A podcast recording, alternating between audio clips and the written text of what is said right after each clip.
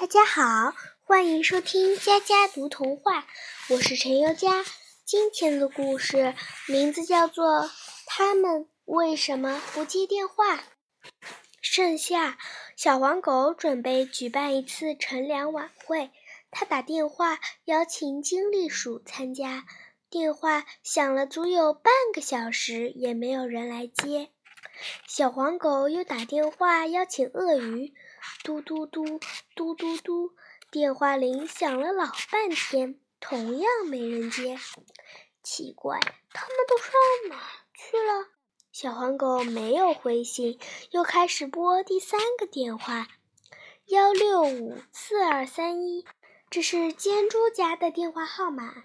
没想到还是个哑巴。小黄狗急坏了，一气之下不办乘凉晚会了。一晃过去了一个把月，有一天，小黄狗在路上碰见了这三个小伙伴。你们为什么不接我的电话？小黄狗气呼呼地质问道。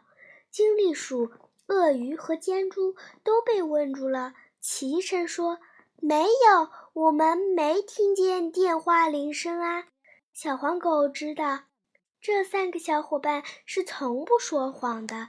那他们为什么都没有听到电话铃声呢？我来解答：金栗鼠、鳄鱼和尖猪都是夏眠动物，烈日炎炎的盛夏，它们整日整夜的睡觉。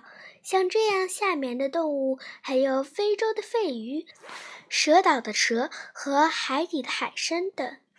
我的故事讲完了，欢迎下次收听。